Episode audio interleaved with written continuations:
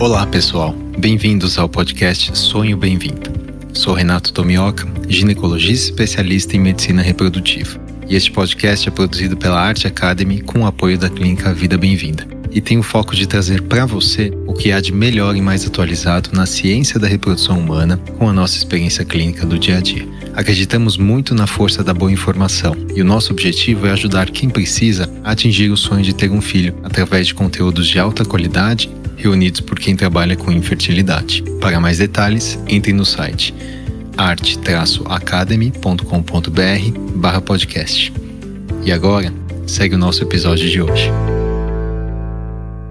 Muito bem-vindos a mais um episódio do Sonho Bem-vindo. E a minha convidada dessa semana é a doutora Beatriz Tuitz. E a Bia é formada pela Faculdade de Medicina da Universidade de Iguaçu, no Rio de Janeiro. Ela fez residência médica em ginecologia e obstetrícia no Hospital Leonor Mendes de Barros, em São Paulo. E ela é membro da SOGESP, a Sociedade Paulista de Ginecologia e Obstetrícia, e depois ela mergulhou nesse universo da medicina funcional, medicina integrativa e essas ciências da longevidade humana. Então ela fez pós-graduação em nutrologia pela Abram. Ela fez alguns cursos, alguns não, vários cursos em lifestyle medicine, inclusive o curso da Harvard, que foi online. E hoje ela trabalha na Clínica Vida Bem-vinda e ela foi também colaboradora do Centro de Reprodução Humana do Hospital das Clínicas da Faculdade de Medicina da USP, onde eu a conheci. E a história da Bia é muito interessante porque ela se apaixonou por essa, vamos dizer, uma medicina um pouco diferente do que a gente aprende na Faculdade de Medicina tradicional, mas é a medicina que hoje eu particularmente sou também apaixonado e a Bia foi quem me despertou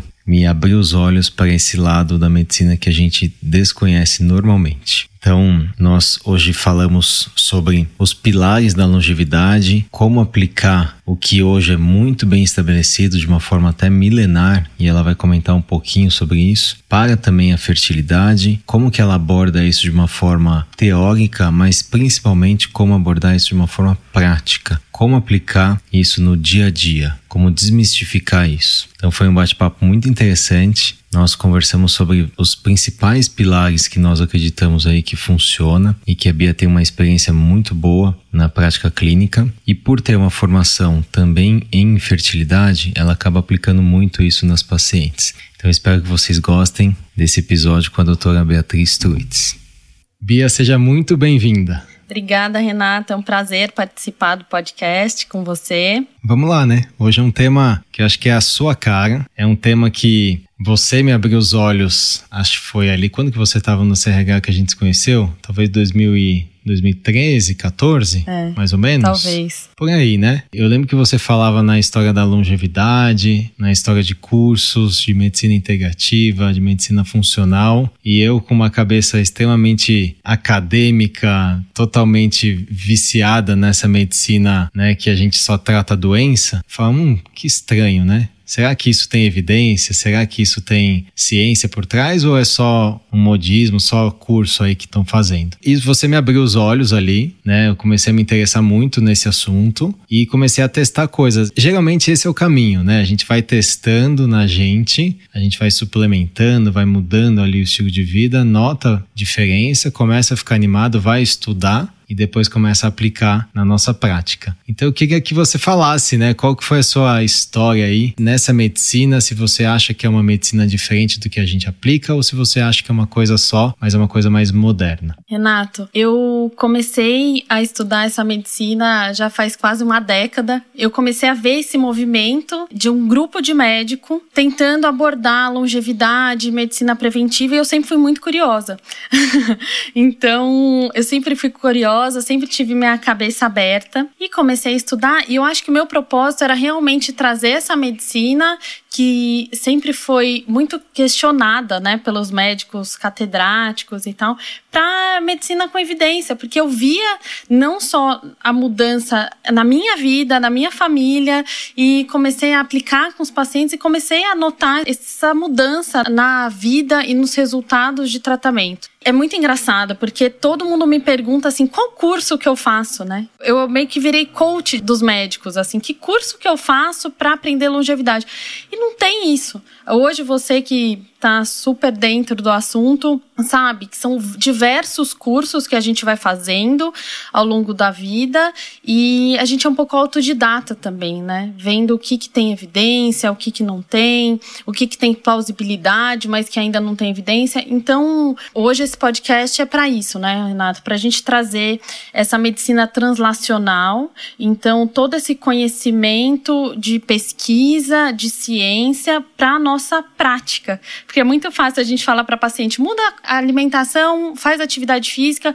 Ok, mas como ela vai fazer isso? Qual instrumento que a gente vai entregar para essa paciente para ela conseguir obter resultado, né? Porque da teoria para a prática tem uma, um grande salto. E Bia, eu, eu queria trazer uma frase de um, do William Osler, que é um dos quatro brilhantes né, da Johns Hopkins, que hoje, até hoje ainda é um dos hospitais mais famosos em termos de cirurgia. Muitos dos instrumentos que a gente usa em cirurgia, como Kelly, são nomes de professores lá da Johns Hopkins. E e o Osler é um deles, ele ficou famoso por várias frases e pensamento que ele tinha naquela época, no começo do século XX, sobre a medicina. E uma delas é: o bom médico trata as doenças, mas o grande médico trata o paciente. Essa história, a gente fala dessa medicina, né? Dessa medicina, mas a minha visão hoje que é, é uma mesma medicina, só que eu acho que é uma versão mais moderna, uma versão mais integrada, uma versão que olha muito mais para causa, para tratamento de causa, estilo de vida, e não só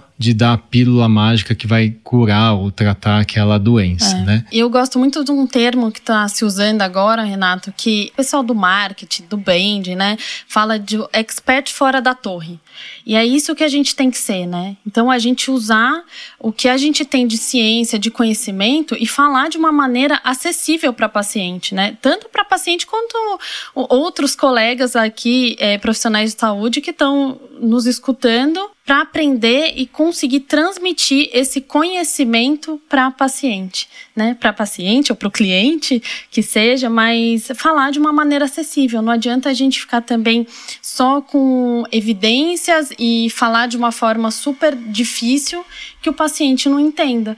Então, trazer essa acessibilidade tanto na comunicação como nos, nos meios de comunicação, como esse podcast é muito importante. Né? E aí eu acho que assim, é, sempre que a gente falar que a gente tem vários colegas médicos que nos ouvem e talvez alguns que não né, são muito afeitos aí a essa questão da medicina funcional, enfim, a gente pode chamar de vários termos, né? Mas no fundo, no fundo, é a medicina que olha muito para a causa, olha muito para fisiopatologia, mas não deve esquecer da evidência. Exato. Porque eu acho que existe algumas diferenças, né, entre a medicina que só olha para fisiopatologia, só olha para mecanismo e baseado só em mecanismo, usa estratégias táticas e esquece de olhar para a evidência. Será que isso funciona mesmo na prática? Será que tem evidência clínica de que melhora o desfecho daquele paciente? E aí, quando a gente vai para a fertilidade, né, para a reprodução humana, isso é muito comum, né, Bia? Tem muito pensamento lógico na reprodução humana que quando você vai aplicar, fazer um estudo científico, não tem evidência, Sim. né? É uma medicina, Renato, que é muito questionada por causa disso. Ela tem que ser aplicada por bons médicos médicos, né? Medicina integrativa, ela tem que ser aplicada por bons médicos. Então, por exemplo, você ficar de ponta cabeça depois de ter relação sexual. Parece tão evidente, tão lógico, né? E a gente sabe que não tem evidência nenhuma. Ou, por exemplo, você comer abacaxi ou gelatina porque aumenta o colágeno, né? Tanto, é, parece muito plausível assim. Mas não é. então a gente tem que perguntar algumas coisas, né? Então tem plausibilidade biológica, tem evidência, tem estudo, quais são os riscos, qual o tempo ideal da gente usar aquela abordagem, né?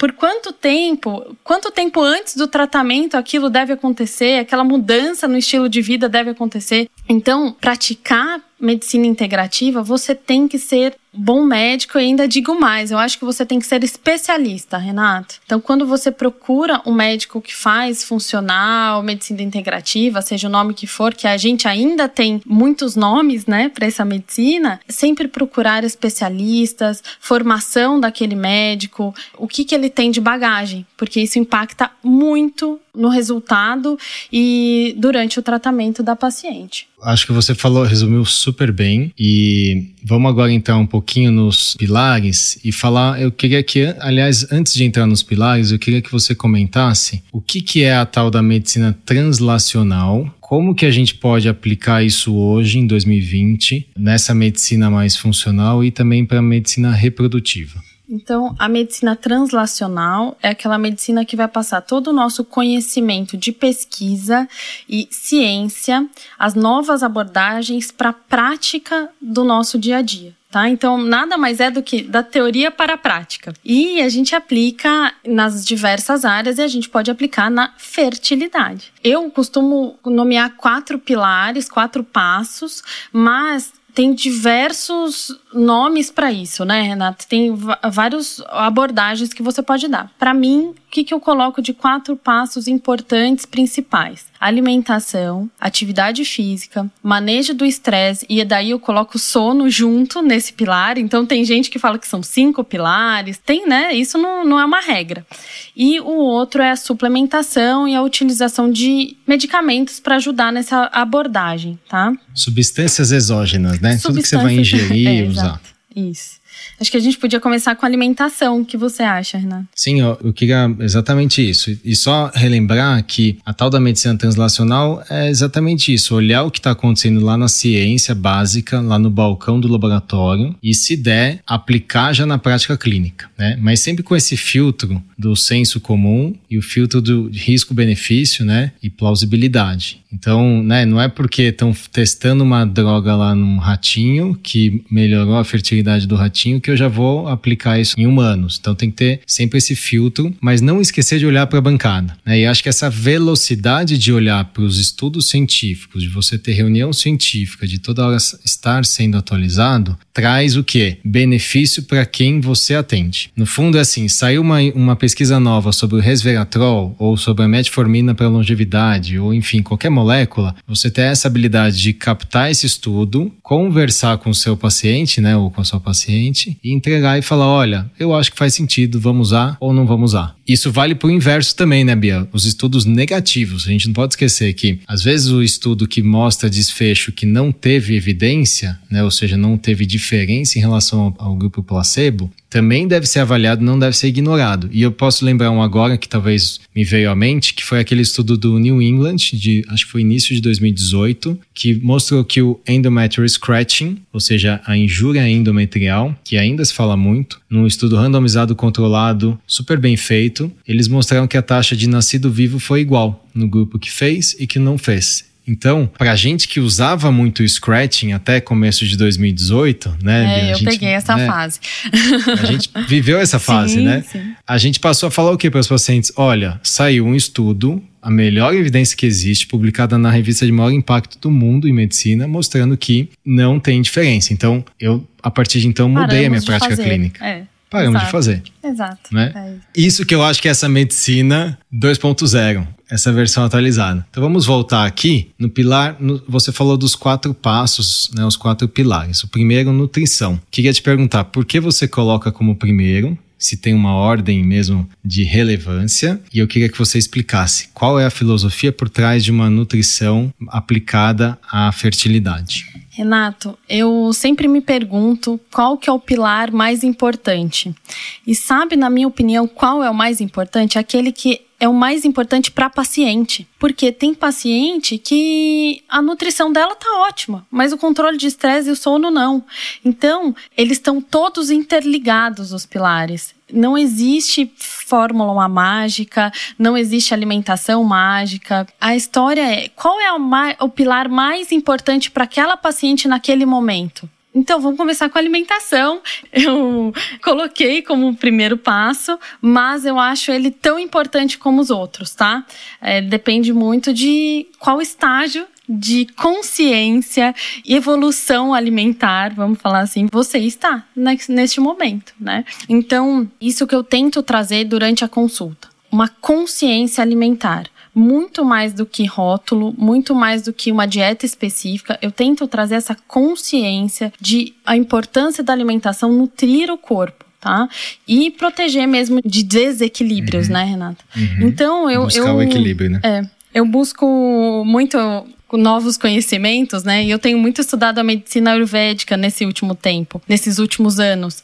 E é impressionante a consciência e a, a relação que eles já tinham há 5 mil anos atrás com os alimentos. Eu falo assim que todo mundo que estuda nutrição tem interesse deve ler os Sansritas, né, que são os, os guias ayurvédicos da medicina ayurvédica. Tem um específico que chama Charaka Sanhita, que o capítulo entre 25 e 28 ele só aborda a nutrição. E há 5 mil anos atrás eles já conversavam e já falavam da importância do jejum, para se ter uma ideia. E todo livro Ayurveda, Renato, ele começa com uma, uma saudação aos, aos antepassados. Então, ele sauda todos aqueles médicos que já estudaram alguma coisa sobre alimentação ou sobre qualidade de vida. Então ele traz também essa sabedoria evolutiva, sabe? Ele não deixa você perder os conhecimentos que foram agregados ao longo do tempo, né? Ele tem uma frase que eles colocam no começo do livro que é não somos o final e nem o começo da história, para a gente lembrar sempre da onde que a gente veio. Eles já tinham essa relação, essa ideia do comer para se nutrir, que o estômago ele tem que ter um terço de comida, um terço de ar, um terço de água para ter o um movimento. Então, após a refeição, você não deve ficar super saciado, né? Com a sensação de empachamento, assim. Ele, então, eles já tinham essa, essa consciência muito lindo de ver. E é isso que eu tento trazer para paciente, uma consciência alimentar. Se a gente for ver, Renato, em termos de evidência, a gente tem algumas coisas para a gente se nortear. Então, o que, que você pode nortear como paciente ou como profissional para ajudar sua paciente? Tem o The Fertility Diet, que é famoso, que é do Chavarro, né, daquele estudo de Harvard, que foi com mais de 18 mil mulheres. A gente já falou bastante dele esse estudo ele fala cinco passos principais que eu acho que a gente pode até colocar aqui, porque apesar de ser a escola de Harvard, né, ela é uma escola mais vegetariana e a gente tem os nossos contrapontos ali no Fertility Diet, são coisas que são legais para direcionar para paciente. Então ele fala: não coma gordura trans. Hoje a gente sabe que a gordura trans ela tem sim um impacto pior na qualidade de blasto, né, Renato? Tem menor taxa de fertilização, aquelas pacientes que consomem mais gordura trans. Então comer 5 a 8 porções de vegetais por dia, evitar refinado, ultraprocessado, é, as farinhas, né? Não tem por que a gente ir contra isso. Também evitar picos de insulina e daí evitar carne vermelha, né? Diminuir a ingesta de carne vermelha, que talvez aí seja um pouco mais questionável. Mas com certeza é um guia para a gente nortear as pacientes. E eu acho que até entrar nesse ponto da carne vermelha, porque Hoje mesmo atendi uma, uma paciente super antenada, super assim estudiosa, inteligente e ela acabou por ter endometriose, ela foi entender a história da dieta, alimentação e muito se fala e até especialistas falam, quem trabalha com endometriose defende que carne vermelha possa ser um entre aspas alimento para a endometriose, algo in, inflamatório para a endometriose. Então, e eu falei para ela, olha, isso é baseado em estudos de associação. A gente não tem, talvez nenhuma evidência clara de que comer carne vermelha aumenta risco de endometriose. É a mesma história do colesterol, né, de doença cardiovascular. Tal. Às vezes, quem come mais carne, isso é um marcador daquela pessoa ter hábitos de vida um pouco piores. Olha que incrível, né? Então, às vezes, por quê? Porque hoje se fala muito que comer carne faz mal. Renato, posso então, se você faz o contrário. te interromper e te dar um claro, dado? Claro. De 2012 para cá, eu não sei se você tem ideia disso. A quantidade de vegetariano no Brasil de 2012 para cá aumentou 75%. Hoje, 30 milhões de brasileiros são vegetarianos, tá? E eu fico pensando, assim, e eu converso muito com as pacientes vegetarianas, eu atendo muita paciente vegetariana, porque a medicina Ayurveda, ela não é uma medicina vegetariana, mas muitas pacientes acabam sendo vegetarianas. Eu fico preocupada com esse dado. Eu fico preocupada porque para a indústria é muito interessante ter pessoas vegetarianas, né? É muito mais barato você fazer um, um nuggets de vegetal ou de amido do que um, um nuggets de carne, né? Hoje a gente vê a onda aí da, das empresas fazendo produtos vegetarianos. É, o monocultivo é muito mais barato, né? Muito mais barato. E as pacientes vegetarianas, elas têm uma tendência, Renato, a comer pior. Então, no momento de estresse, elas comem mais carboidrato, comem mais açúcar refinado, elas comem mais farinha branca, comem mais grãos, né, que fermentam também bastante. Então eu fico sempre muito preocupada com as minhas pacientes vegetarianas. Eu acho que se você for realmente uma vegetariana saudável, OK para a saúde, né? É muito mais fácil você cair num caminho de antinutriente quando você vira se torna vegetariana. E esses estudos de Harvard todos são vegetarianos, né? E, e, mostram os benefícios. Então, assim, é mais um alerta, e mas eu respeito. Se a paciente é vegetariana, pelo motivo que for, né? Porque tem umas que por causa, por conta dos animais, enfim, é, eu respeito muito essa escolha, mas eu tenho uma abordagem diferenciada para essas pacientes. A abordagem justamente está ao lado da paciente, orientá-la como suplementar, dado que essa escolha nutricional foi feita. Mas eu sempre gosto de falar que depende muito da carne que você come. Né? Então, assim, não adianta a gente querer massificar e falar que carne vermelha aumenta a endometriose. É um grande viés. A, mesma pessoa que fala isso pode falar que comer manteiga aumenta o colesterol e aumenta infarto. É a mesma falácia que você acaba caindo. Então, acho que existem tipos de carne, existem volumes, né, ingestas diferentes, existem formas de se preparar. A minha visão é que se você tem uma, um acesso a uma proteína de qualidade, de preferência grass-fed ou orgânica, provavelmente você vai ter benefício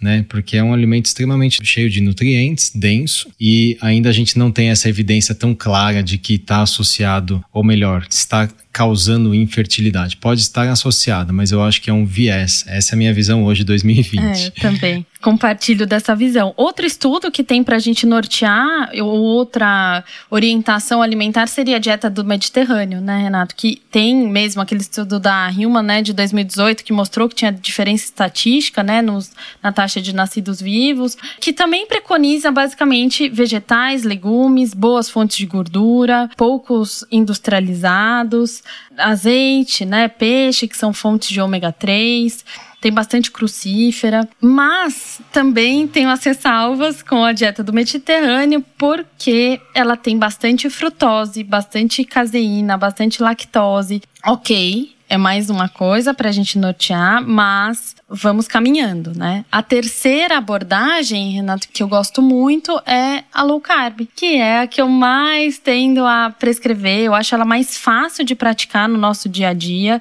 Eu não sou aquela que fica realmente contando proteínas, macronutrientes na, na dieta da paciente, mas eu tendo a prescrever uma dieta mais low carb para essas pacientes, ou orientar, né, pelo menos. Então, porque ela tem menos lactose do que a dieta do Mediterrâneo né? Tem menos fruta. E a tendência hoje é a gente comer mais carboidrato, né? A gente vive, eu brinco com as pacientes, Renato, que a gente vive 2021 na carbolândia, sabe? A gente vive na carbolândia, tudo é carboidrato, né? Então, se a gente conseguir restringir, nem que seja um pouco, já observa uma melhora. Porque o que, que a gente quer com essas dietas, né? Com essa reeducação alimentar, com essa consciência?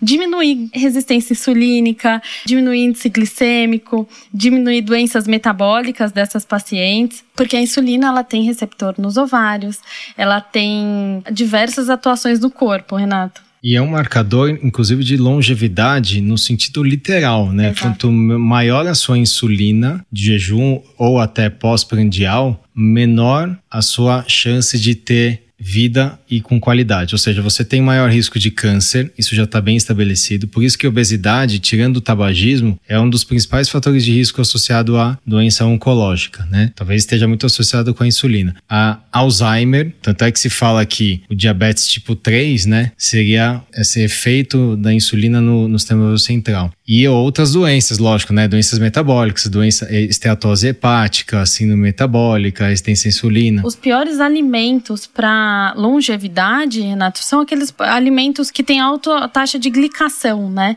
Então, por exemplo, é o carboidrato frito, a batatinha frita, famosa, né? O carboidrato frito, ele é o pior alimento que a gente tem para longevidade. Algumas funções da insulina, acho que a gente pode até colocar aqui, né? Ela reduz, além da reduzir a glicose, ela tem uma capacidade de armazenar gordura, né? Então, quem tem a insulina mais alta tem tendência a ganhar de peso. Ela faz uma lipogênese, né, no corpo. Ela bloqueia a lipólise, então você fica com mais dificuldade de perder peso e ela tem ação nos ovários também. Então, nosso objetivo, na verdade, com essas orientações alimentares, nada mais é do que reduzir carboidrato e reduzir esses picos de insulina, principalmente, né? Você falou da glicação e eu acho que é um termo legal de, às vezes, quem não lida muito com medicina ou com saúde, entender o que, que é, né? Então a glicação é uma ligação, geralmente é uma ligação covalente, uma, uma soma, né, de um carboidrato, de um açúcar com uma proteína ou até um lipídio. Né? Então, quando você tem essa combinação, por exemplo, você pega uma massa e frita ela. Um pastel, o famoso pastel. O delicioso pastel. você tem a tal da glicação, né? Que é um termo químico, vamos dizer assim, que está muito associado a desfechos ruins. Então, só que infelizmente isso é uma delícia, né? Vamos ser bem, vamos falar português claro. Quem não gosta de uma fritura, quem não gosta de uma batata frita, de um pastel? Mas eu acho que assim, a gente tem que ter critérios para falar, poxa, qual é o meu objetivo? É viver mais e com mais qualidade? Tudo bem, eu vou me privar de algumas coisas, não tem muito segredo. Não adianta achar que é o Superman que tá blindado a tudo, pode comer tudo e quando mais para frente eu vou me blindar. Não, porque a hora de começar as estratégias para longevidade, em geral, é agora. Né, porque a gente está falando aqui para adultos. Né? Aliás, se estivesse falando na pediatria, também já seria agora, né? Sim, sim. Então eu vou colocar como que eu faço na prática, tá? As cinco etapas, como que eu aplico isso com as minhas pacientes lá que me procuram. Vambora. Então a primeira coisa que eu pergunto, eu faço uma anamnese completa, Renata, completa mesmo. Então eu pergunto para paciente qual a sua rotina. Às vezes elas, elas me olham assustadas assim, sabe? Porque eu perco tempo com isso, explicando para elas. Então eu não falo que eu perco tempo, né? Eu ganho tempo porque eu ganho muita informação com isso. Você investe, né? Eu invisto nisso. Então eu pergunto: que horas ela acorda, o que, que ela toma de café da manhã, se ela treina ou não, o que, que ela toma de pré-treino, pós-treino. E daí eu tenho uma pirâmide que eu fiz na minha cabeça para eu tentar descobrir qual é a evolução dessa paciente. Então, se ela vira para mim e fala, doutora, de café da manhã eu como pão com requeijão e peito de peru. Eu já sei o grau evolutivo dela. Daí, na minha segunda degrauzinho da escada, Renato, tá a tapioca. Se ela vira e fala assim, doutora, eu acordo como uma tapioca. Eu sei que ela tá tentando tirar o pãozinho dela. Depois eu tenho o terceiro degrau da escada, que é assim, doutora, eu como ovo. Então eu já falo, opa, começamos a conversar. Depois ela fala, ela pode falar assim: "Não, eu faço jejum intermitente". Então, eventualmente eu faço um jejum e tal. Aí eu já sei que ela se preocupa, que ela já tá ligada no movimento, né? Beleza. E o último degrau da escada é aquela paciente que já não é tão mais radical, que ela já sabe comer um pãozinho de fermentação natural de vez em quando, ela faz o jejum dela. Então, só com o café da manhã, eu já consigo trilhar mais ou menos de co como que eu vou agir com essa paciente. Dá para pegar uma paciente que come pão com queijo, é peito de peru e requeijão e tá achando que é saudável e passar uma dieta super estrita, radical?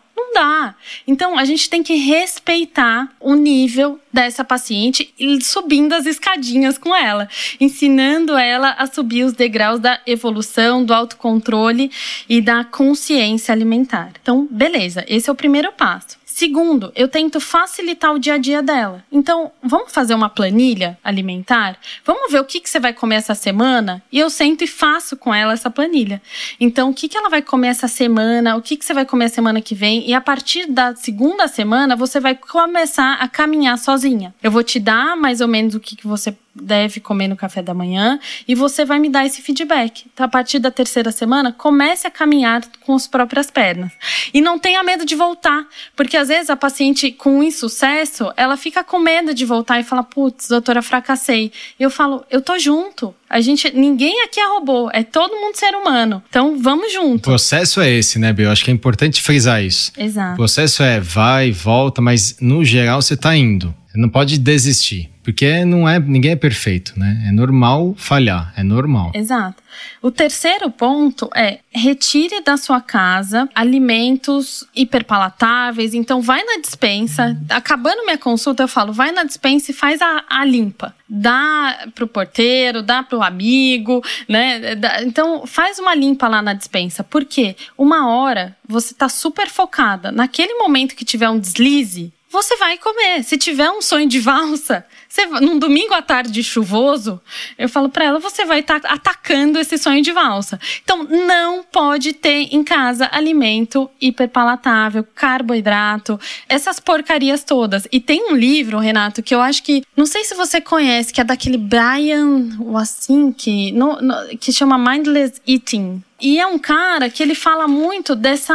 que a gente não pode depender só do autocontrole. Ele é um pesquisador, ele faz várias pesquisas e vários testes. Que controlar o ambiente, né? Exato. E ele fala isso, né? Quando se trata de alimentação, a gente não pode depender apenas do cérebro ou do autocontrole cognitivo, só da nossa força de vontade. Porque ao longo do dia, a gente faz mais ou menos 200 decisões alimentares. Então, não dá para contar só com o nosso autocontrole. E o corpo luta o dia inteiro contra as privações. E o cérebro também. E ele faz um teste que ele dá um balde de pipoca pro pessoal chegando no cinema e dá aquele saquinho, sabe que vendia antigamente, pequenininho? Ele, no final, ele conclui que as pessoas que receberam um balde grande colocam 21 vezes mais a mão no balde do que os pequenininhos. Então ele fala na teoria que quanto mais você dá, mais você come. Então eu falo para as pacientes: tire os alimentos porcarias da dispensa. Bia, vou te confessar, hoje tava, fui fazer uma captação lá no Lab for Life, e aí ali na bancada da, da enfermagem, elas estavam com uma caixinha de bis, né? Eu falei, tira da minha frente. exato, exato. É essa história, você tem que controlar o seu ambiente, né? É, é. é para mim, o meu, o meu ponto fraco em casa é, era, né, ter miojo. Sinceramente, eu adoro, é uma porcaria, porque é massa frita com pozinho artificial. Você né? tem uma relação emocional. Eu tenho uma relação, né? começou desde da infância e tal. Então eu falo, eu não posso comprar e eu pergunto isso para os casais também. Eu falo para o paciente: quem faz a compra em casa? Quem faz o supermercado? É você? Ah, sou eu. Então, olha, a regra é não compre, porque se você comprar, você vai sentir mal que está desperdiçando, você não vai deixar de comer aquele alimento e no desespero vai comer. Não tem como. E outra coisa que eu falo para as pacientes é para facilitar o dia a dia. Então, vegetal, fruta, legumes são alimentos perecíveis. Então, eu gosto muito dessas cestas que entregam em casa de orgânico, ou ver algum supermercado perto de casa que forneça, para sempre você ter esses alimentos em casa. E por último, às vezes a gente tem que lançar mão de tecnologia. Então, às vezes, a gente precisa de barrinha proteica, de whey protein. Vejo daí bem individualizado mesmo com a paciente, mas a sacada está no detalhe, né? Porque existem barrinhas e barrinhas, né? Existem barrinhas de qualidade péssima e existem barrinhas muito boas, né? E aí que entra o seu impacto como profissional que vai ali orientar a paciente, até passar o link, facilitar para ela não ir ali comprar uma barrinha de cereal cheio de frutose, cheio de sacarose e carboidrato que mimetiza como se você compra uma barrinha achando que você está saudável, mas na verdade você está piorando ainda. Né? São armadilhas da indústria e cada vez vão ter mais barrinhas e mais biscoitinhos mascarados de saudáveis porque eles estão vendo esse movimento, né? A indústria está vendo, do mesmo jeito que está vendo o movimento de vegetariano aumentando, desse estilo de vida saudável, da busca de saúde, de qualidade de vida pelas pessoas e também das pacientes pacientes que estão tentando engravidar. Então vamos para o segundo passo? Vamos, vamos. Então, segundo passo, como que você aborda a história da atividade física ou exercício físico e como você traz isso para a prática, facilita para o paciente? Nossa, Renato, é tão difícil, né? Praticamente a gente tem que convencer a paciente a fazer uma atividade física. É muito antifisiológico a gente sair de casa na correria do dia a dia para ir treinar, para ir gastar energia, né? Tem um, um livro que eu gosto bastante que chama A Voz do Silêncio. E nesse livro tem um trecho que fala assim sobre a dor sagrada, né? Que o ser humano, ele sempre vai querer o prazer e o conforto. E na sua essência, ele sempre vai buscar o conforto, né? Se a gente for agora numa num zoológico, vão estar todos os animais deitados e esperando gastar energia para comer e se reproduzir, né? Não tem, não tem animal fazendo atividade física e gastando energia à toa, né? Então não vê o leão do, do Madagascar lá tem, fazendo, levantando peso. Exato, não tem. E atividade física nada mais é do que desconforto. E a gente só evolui com o desconforto. Então eu falo, a gente não foi fisiologicamente, talvez, feito para fazer atividade física, mas a gente é um ser humano racional. Então a gente tem que pensar o quanto essa atividade física vai trazer benefício no nosso dia a dia. Tempo para atividade física, gente, hoje em dia no século XXI, eu acho que ninguém tem. Todo mundo vai, né, contra a vontade. Uma, uma outra parcela da população vai feliz para academia, mas diria que talvez menos de 1%. E olha que antagônico, né? Te cortando aqui. A gente foi, vamos dizer assim, enclausurado nesses meses. Nós estamos em 2020 na pandemia, né? Do Covid. E criou-se tempo. Para muita gente que não tinha tempo começou a ter tempo, ou, ou, porque ficou desempregado, ou porque ficou em casa, não tem o que fazer e tal. E ainda assim, a gente não viu aumento de atividade física. Lógico que muito porque você não tinha aonde ir, né, não tinha academia, mas ainda assim é muito difícil, mesmo com tempo. Então acho que as, as dicas que eu queria que você falasse, como aplicar isso no dia a dia, mesmo para quem tem uma rotina extremamente atribulada, para você sim priorizar a atividade física. Bom, Renata, a primeira coisa, eu acho que a gente pode começar com a teoria né? Tem o um trabalho, uma meta-análise de 2019 da Human, né, que mostrou que a atividade física, ela tinha um efeito benéfico nos resultados reprodutivos das mulheres. Então, as mulheres que praticavam atividade física, elas engravidavam duas vezes mais, é, elas tinham duas vezes mais chances de ter bebê em casa do que as que não praticavam. E naquelas pacientes que passaram por algum tratamento de indução de ovulação, porque tinham ovário policístico, as chances das que fizeram tratamento e as que fizeram só atividade física era igual. Então, às vezes, você só iniciar um tratamento de atividade física pode te poupar de um tratamento de indução de ovulação, né? Eu acho que a grande polêmica é quanto fazer de atividade física. Aí a gente tem as teorias de 150 minutos por semana, 15 minutos três vezes por semana, 10 mil passos dia. Gente, na prática, eu combino com a paciente, você vai me fazer um compromisso de 15 minutos atividades diárias. Elas falam, ai, Bia, mas o que? Eu falo, o que você quiser. Pode ser abdominal, pode ser polichinelo. A única coisa é que lembra que movimento é desconforto. Então você não pode acabar uma atividade física e falar, nossa, tô ótima, hoje nem, nem cansei. Ou você tem que ter pelo menos uma, uma aceleração dos batimentos, né? Você tem que sentir a fadiga chegando durante o, exercício. Porque é diferente você ser uma pessoa ativa e de você praticar atividade física. Por isso que caminhar no shopping não conta como atividade física. Por isso uma pessoa que vira e fala: "Ah, mas eu sou super ativa durante o dia", não conta como atividade física. Você vai, tem que sentir o coração acelerando, você tem que sentir fadiga, você tem que sentir desconforto. Então, para a gente evoluir, a gente tem que sentir desconforto. E eu combino sempre com a paciente para ela tentar fazer atividade física pela manhã, que onde a gente tem pico de cortisol pico de testosterona. Então, ela vai ser metabolicamente favorecida se ela fizer atividade física pela manhã e, se possível, contratar um personal. No começo, para aquela paciente que é sedentária, eu falo para ela: vamos contratar um personal, alguém para bater lá na sua porta e falar: chegou a hora, vamos treinar, porque para você ter esse start antifisiológico, sair, a gente nunca vai ter tempo. Você precisa de um coach, né? Exato. No começo, eu sempre combino com elas 15 minutos diários e, se possível, com o personal. Só fazer uma observação que você falou quando a gente às vezes vai falar isso no podcast em vários outros episódios, a história de bebê em casa, né? Ter o bebê em casa. É um termo que a gente usa muito na reprodução humana, que significa, né, o nosso objetivo nos tratamentos é ter o bebê nascido, mas quando a gente fala em casa, não quer dizer que foi o parto em casa, né? Só pra deixar claro que Sim. é o bebê em casa saudável, não lá no hospital tal, né? Então, só essa observação aqui, né? Pra deixar claro.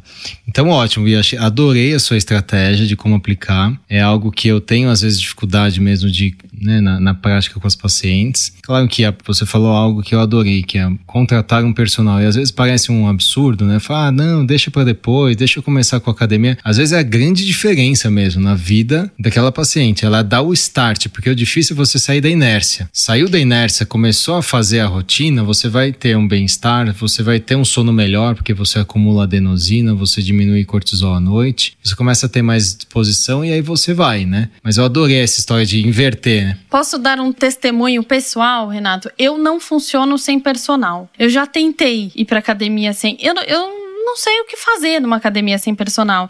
Eu até brinco com eles, eu não sei aumentar peso, eu não sei ligar as máquinas.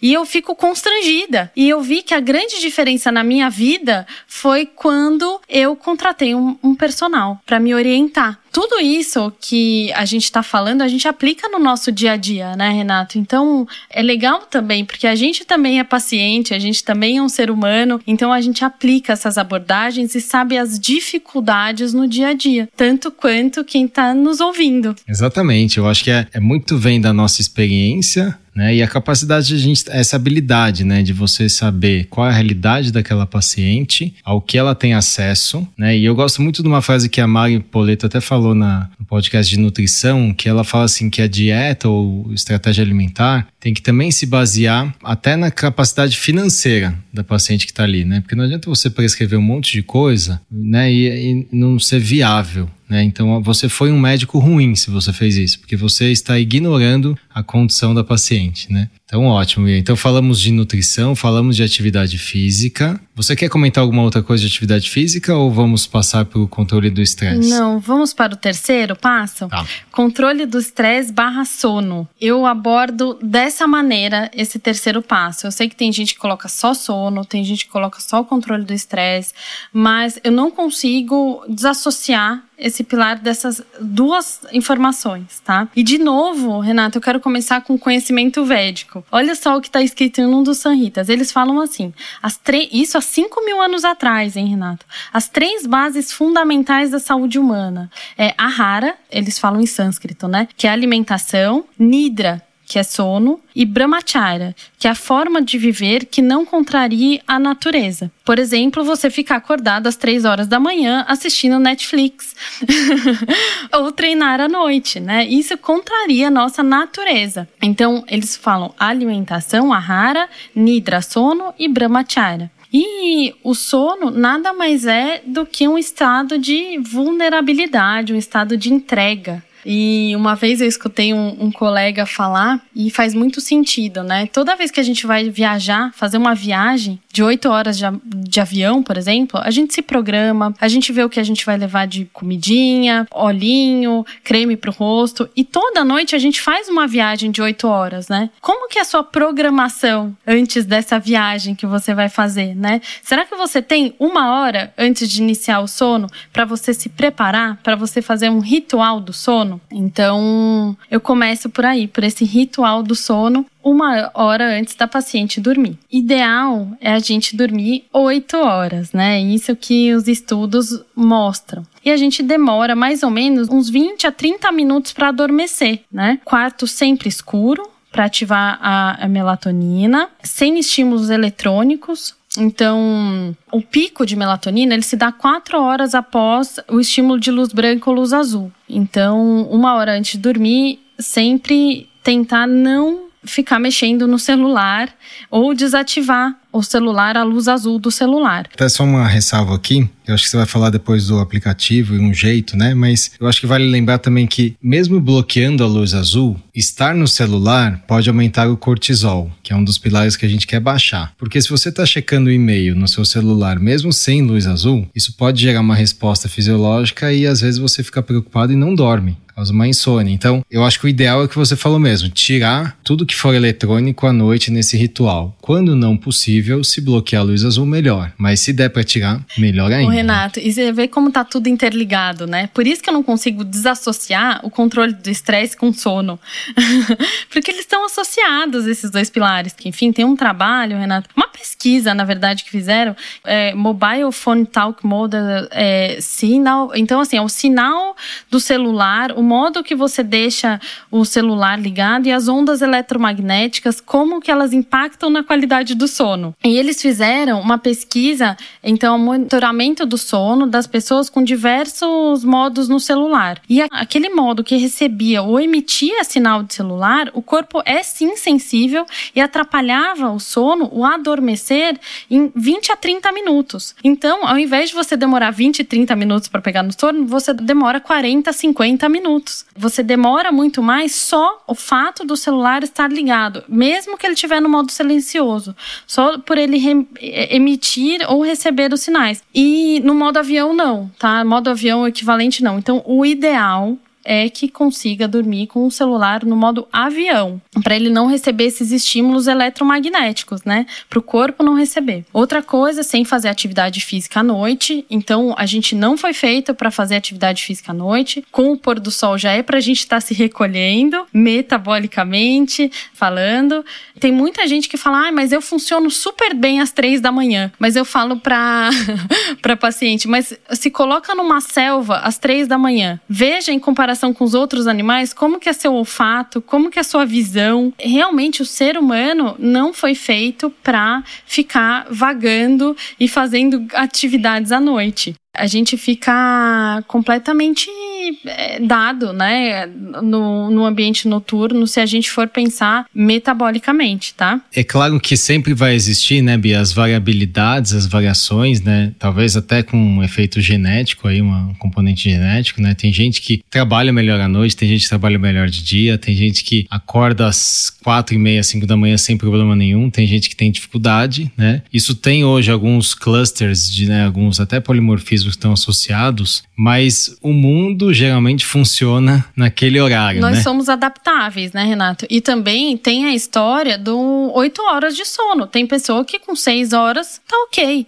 né? Mas a maioria da população, então, necessita de oito horas de sono. A maioria da população não é notívago, né? Não é, não foi feito para ficar acordado de madrugada. Tem, é claro, tem, existem as exceções Sim, tem o café também, que a gente sempre recomenda não tomar à noite, apesar de terem algumas pessoas que metabolizam super bem o café, né? Hoje a gente tem os testes genéticos que avaliam esses polimorfismos, né, para ver se a pessoa é uma boa metabolizadora, né? Então aquele CIP A1B, A1B2, se eu não me engano, que é o do café. Então ela ela metaboliza lento, ela é uma metabolizadora lenta rápida da cafeína, né? Mas de uma maneira geral, a gente não recomenda que passe 400 miligramas de cafeína e não se tome a cafeína à noite. Por quê? Vamos entrar um pouco da história da adenosina, Renato? A cafeína, ela antagoniza, ela é um antagonista natural de adenosina. E a adenosina, ela dá pra gente o chamado pressão do sono. Então, a gente, ao longo do dia, a gente vai depositando adenosina no corpo e ela que te dá essa sensação de cansaço. É o famoso a criança, né, que faz atividade física, né, vai para natação e fala assim, nossa, hoje ele vai dormir bem. Exato. Isso é fisiológico, né? Porque você acumula adenosina. A adenosina, ela é gerada de maneira natural no corpo e ela vai sendo depositada e ela gera essa pressão do sono. A cafeína, ela antagoniza esse receptor da adenosina. E ela mascara, porque ela tira a sensação de cansaço, mas a adenosina ela continua sendo depositada. Por isso que quando você passa o efeito do café, te dá aquele flash, te dá aquele super cansaço. Tem até algumas pesquisas comparando esses motoristas, né, que passam a noite acordado e com ingestão de bebida alcoólica. Então é quase similar o efeito da, do pós-café com a ingestão de bebida alcoólica nos motoristas, né? É, e lembrar que a cafeína, ela tem uma meia-vida, se você pegar na média, das 5 a 6 horas de meia-vida. O que, que significa? Se você tomar 200 miligramas às 10 da manhã, você vai ter às 10 da noite, mais ou menos é, 50 miligramas, né? Se você tomar 200 de manhã, você vai ter ali, depois de 12 horas, mais ou menos 25%. Então, 50 miligramas de cafeína à noite circulando, principalmente para quem não metaboliza bem, pode sim impactar e tem um estudo até antigo, acho que de década de 90, mostrando que impacta o sono profundo, que é um sono super importante para a consolidação de memória. Tem os estágios do sono, né? O estágio 3 do sono, ele é impactado, né, pela cafeína. Tem também, Renato, a gente acha muito, né, esquece do papel da adenosina, a gente acha muito que o sono tá ligado só com a melatonina, né? Em 1938, eu não sei se você sabe de onde que veio a história de ciclo circadiano. O, o ciclo circadiano, em 1938, dois malucos pesquisadores, né, eles fizeram um experimento e ficaram, vamos ficar seis semanas dentro de uma caverna e ver o que, que acontece, sem, sem exposição à luz solar, tá? E eles viram que tinha um padrão, assim. É, eram 16 horas eles ficavam ativos e 8 horas eles é, reservavam para dormir, mesmo sem exposição à luz solar. Então, eles viram é, esse ciclo circadiano, quer dizer, um ciclo, um fluxo hormonal natural do corpo. Então, a tendência é a gente dormir 8 horas e ficar ativo 16 horas, mesmo que não haja luz solar, por conta dessa pressão do sono gerada pela adenosina e que pode a cafeína impactar. Eu adoro café, né? Mas é, tem que tomar cuidado, principalmente para aquelas pessoas que não são boas metabolizadoras de café. Eu amo café e eu acho que a dica é você concentrar, tomá-lo de manhã. Ou, né, se você tem o hábito por conta de né, tomar o café ali por algum motivo de reunião tal, à tarde, preferir o que a gente tem descafeinado. Apesar de ser uma bebida um pouco mais industrializada, processada, eu acho que vai ter um impacto menor no sono. E lembrando que o café também tem, como bebida, ele tem um efeito antioxidante interessante, né? Então acho que é uma bebida muito forte. Tem vários estudos mostrando que quem é, toma muito café tem até desfechos em termos de longevidade melhores, né? Então acho que positivos. Então acho que é uma bebida legal, mas utilizar de uma forma inteligente, né? E tudo isso, né? O controle de estresse, uma boa noite de sono, o intuito na fertilidade é para a gente ter uma metabolização e uma reparação celular ideal, evitar pico de insulina, evitar pico de cortisol. A gente sabe que o cortisol também é um antagonista da progesterona, então quando a gente faz, no momento de estresse, a gente faz um pico de cortisol, né?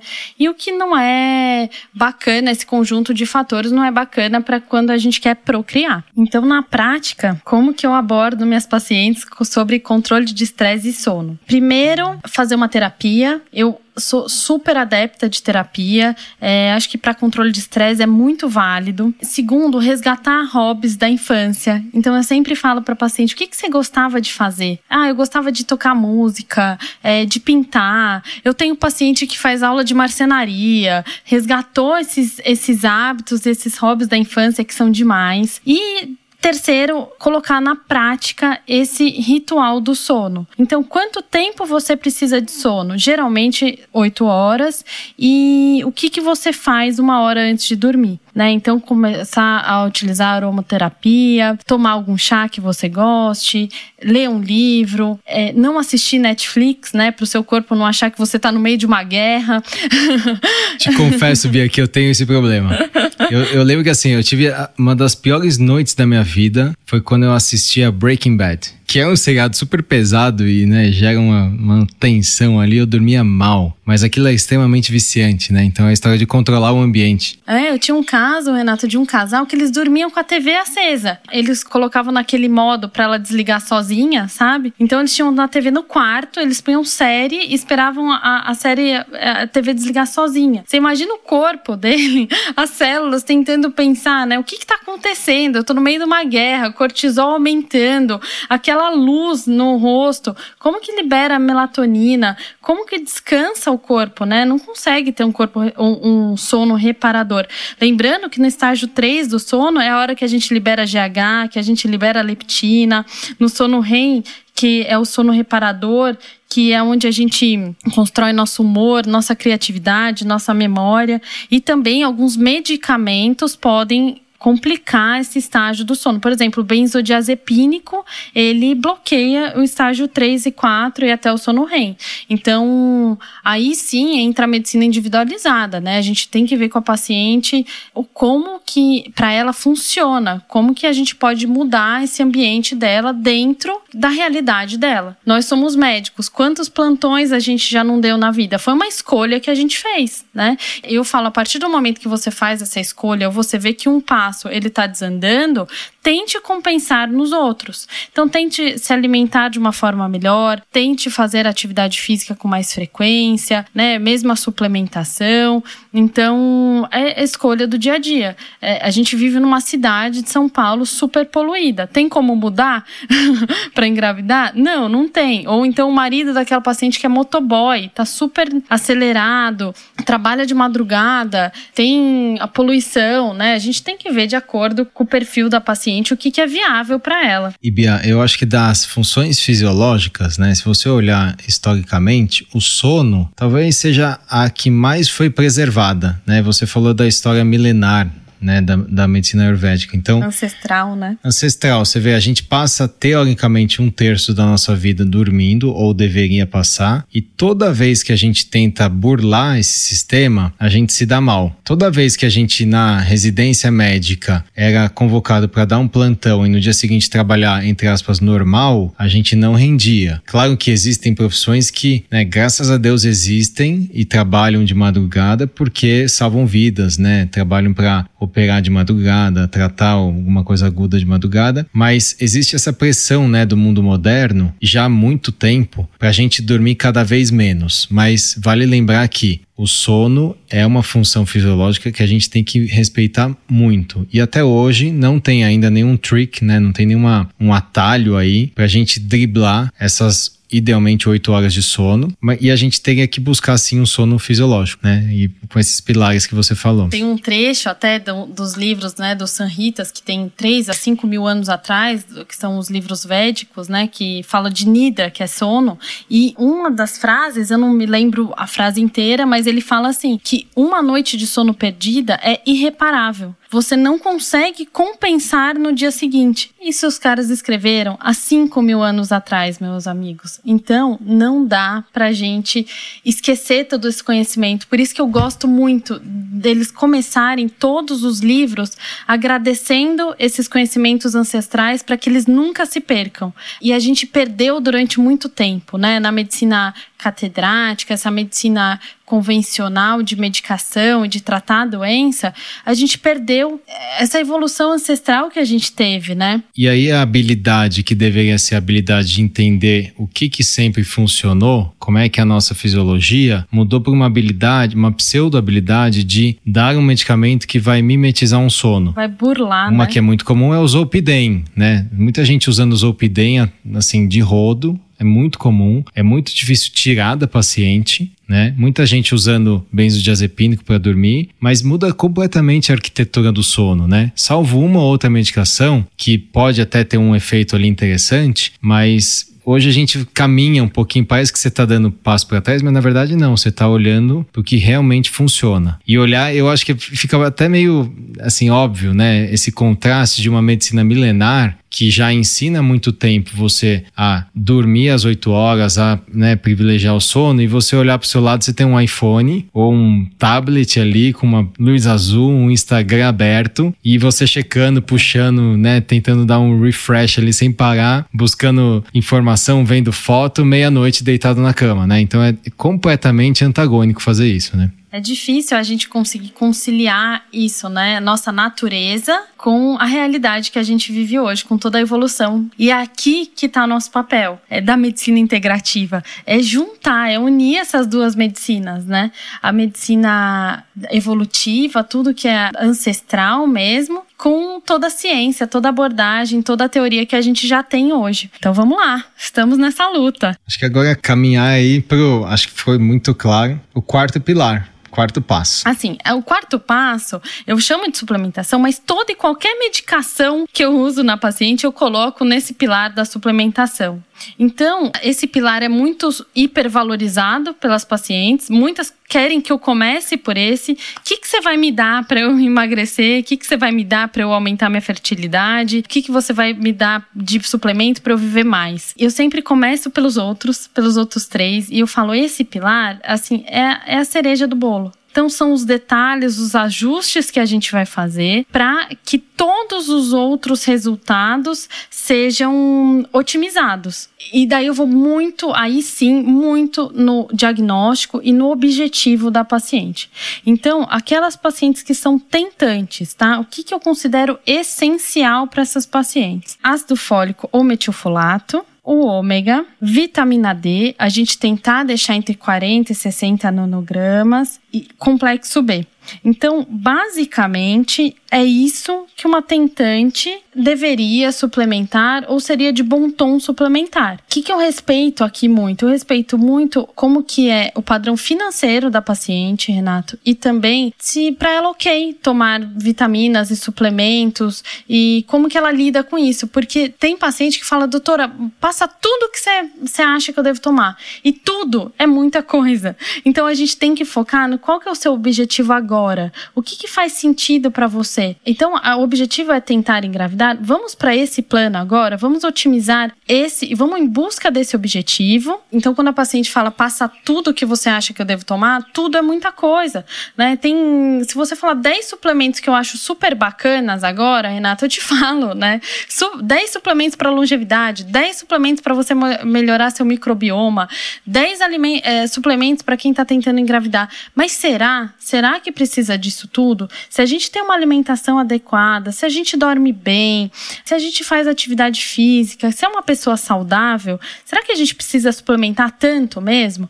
Então, vamos focar nos objetivos e nas queixas da paciente naquele momento. Então, tá tentando engravidar, você precisa de metilfolato, de ômega 3, de vitamina D e um complexo B. Você colocaria mais alguma coisa, Renato? Eu acho que esse é o, básico ótimo, concordo plenamente. E claro que dependendo do, vamos chamar de fenótipo ou do tipo, do estilo, né, da, da característica da, da paciente, por exemplo, se ela, tem uma baixa reserva ovariana, ou ela teve uma FIV com falha, com qualidade pior de óvulos, a gente pode associar alguns outros, né? Como, por exemplo, a coenzima Q10, o biquinol né? Ô Renato, mas daí você já tá me atropelando. Calma lá. Porque isso eu tô falando para tentante. tá se a gente já tem um diagnóstico, né? Se a gente não tem nenhum. Então, tô, estou tentando engravidar. O que que eu devo tomar, tá? Lá no topo do funil. Lá no topo tá lá no começo. Funil, tá? Daí a gente tem um diagnóstico de ovário policístico. Oh. Vamos mudar essa suplementação. A gente pode incluir inositol, a gente vai focar em baixar a insulina dessa paciente, a gente vai melhorar, focar em melhorar a qualidade ocitária dessa paciente.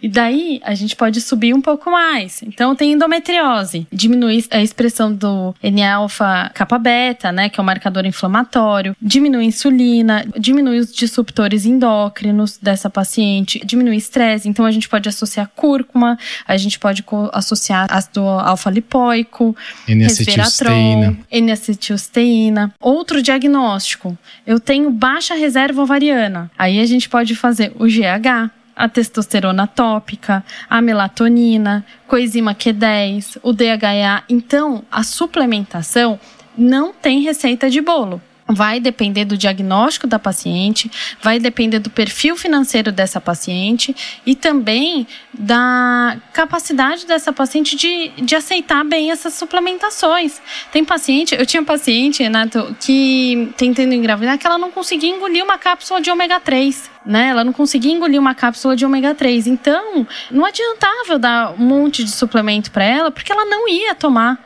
É, ela ia gastar dinheiro, só isso. Então, eu tento mostrar as evidências e os benefícios que vão estar tá, é, associados a essa suplementação. Mas eu respeito também se a paciente vira e fala: eu não consigo administrar isso ao longo do dia. E a gente pega, às vezes, algumas pacientes assim, né? É lógico que a gente tenta mostrar é, as as evidências por trás disso, os benefícios que ela vai ter até no resultado do tratamento, mas a gente tem que respeitar. Hoje o que a gente mais pega na, no consultório, pelo menos eu na clínica, eu pego receitas assim de duas páginas de suplementos, onde as pacientes gastaram fortunas, os benefícios são questionáveis e a paciente não consegue administrar todas aquelas cápsulas ao longo do dia. Então, tem que ser usado o suplemento com parcimônia mesmo. E acho que com habilidade de também mudar, né? Porque às vezes a paciente começa, ela tá super empolgada, ela tá ali, mas ela não consegue tomar, porque tem alguma, alguma tolerância gástrica, ou até, por exemplo, o ômega 3, ela é vegana. E o ômega 3 que a gente tem de maior biodisponibilidade é derivado de óleo de peixes pequenos, em triglicerídeos. Aí você vai